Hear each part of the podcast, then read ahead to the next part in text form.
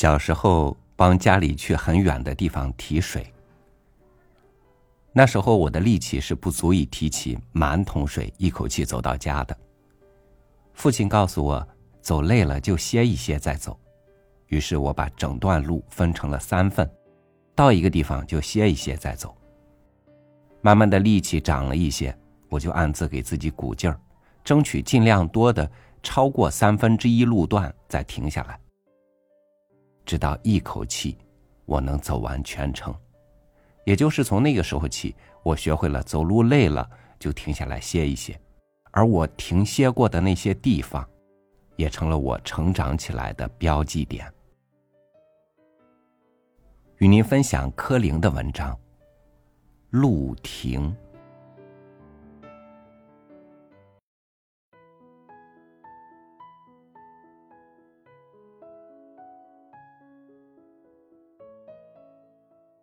行路难。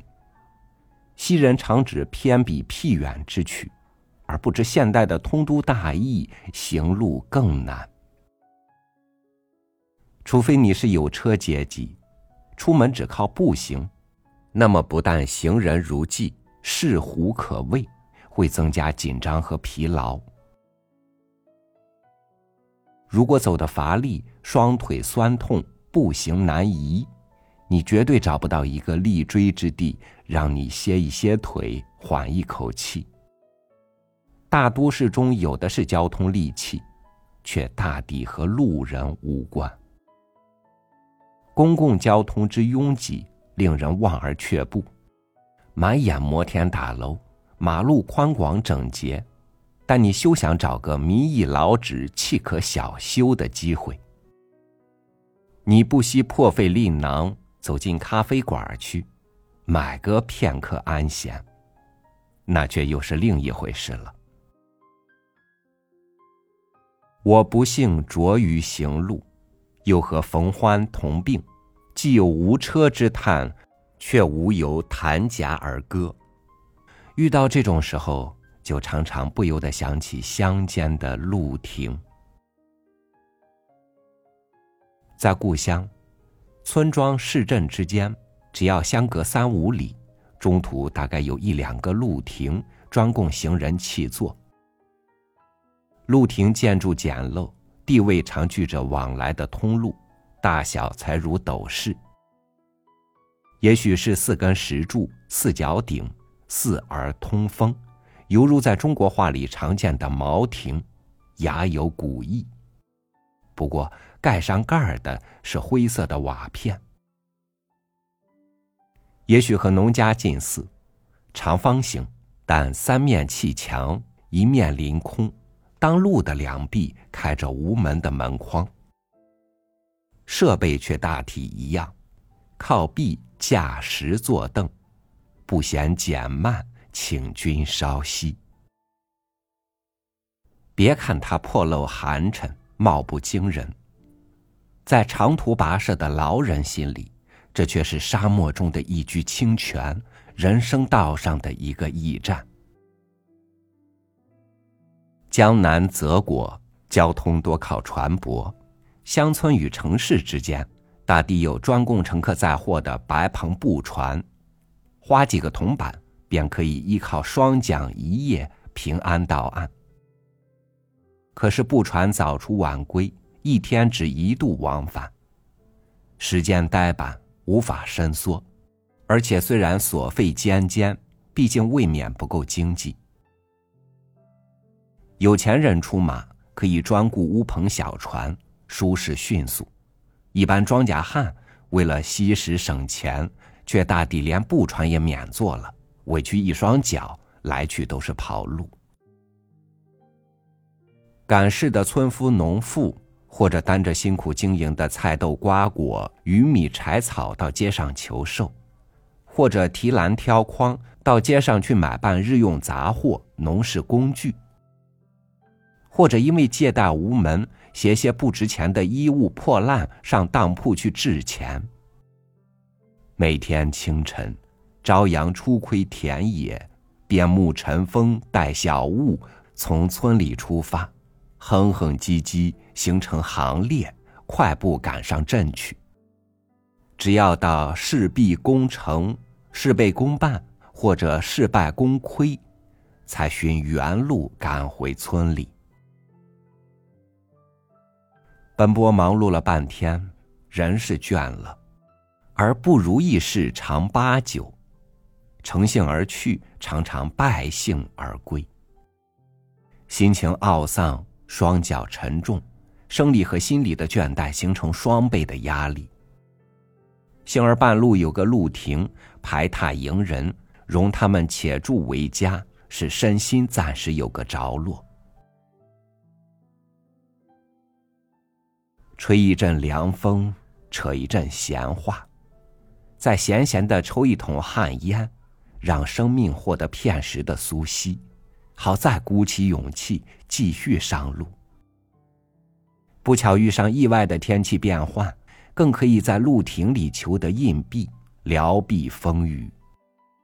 试想，这对倦疲的旅人是何等温煦的抚慰！路亭所处的位置不但富于实用价值，又多似高明的画师布局，引人入胜。有的点缀田畴广野中间，前不把村，后不着店，亭亭玉立，不但是无垠的平原减少单调之感，还便于旅途修长的过客及时小住，更可以接待天涯沦落的流浪人无处投宿时借此歇业。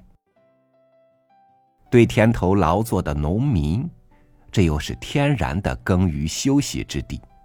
日中时刻可以静坐进餐，东避朔风，夏避炎阳。有的高踞岭背，峰回路转，两村交界之处一然一亭，挺秀如画。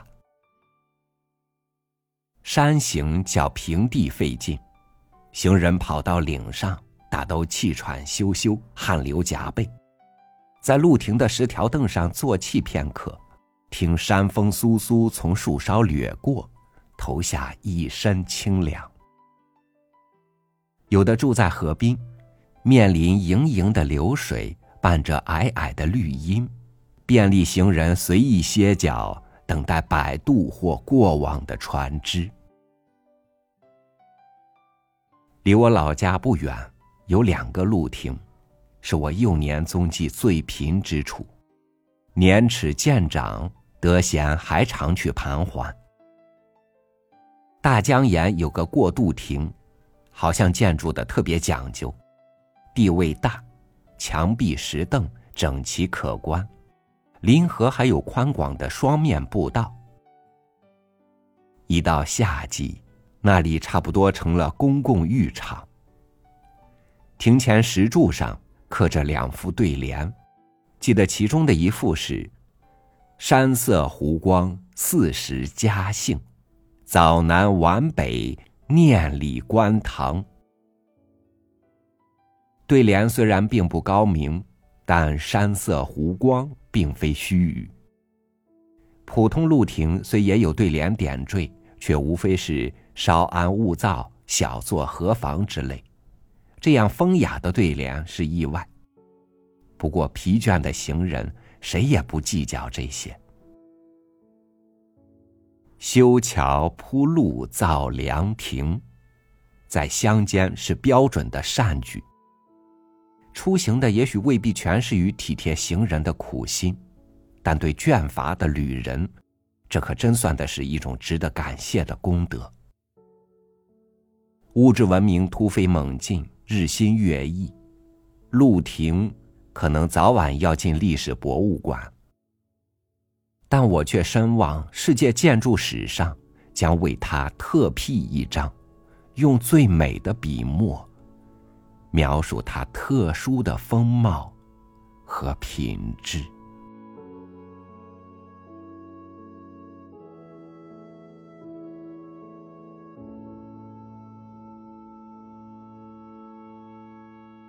路。是人走的，路亭也是前人留下的。人们在自己觉得累的地方留下一些方便，以给后来人以便捷和实惠。没有一颗利他的大爱之心，这一路也不会少了如此多的艰辛。如今相见的路上，陆婷果真已经进了历史博物馆。但在人生的路上，我们也通过读书，造访了无数前人留下的鲁庭。感谢您收听我的分享，我是朝雨，祝您晚安，明天见。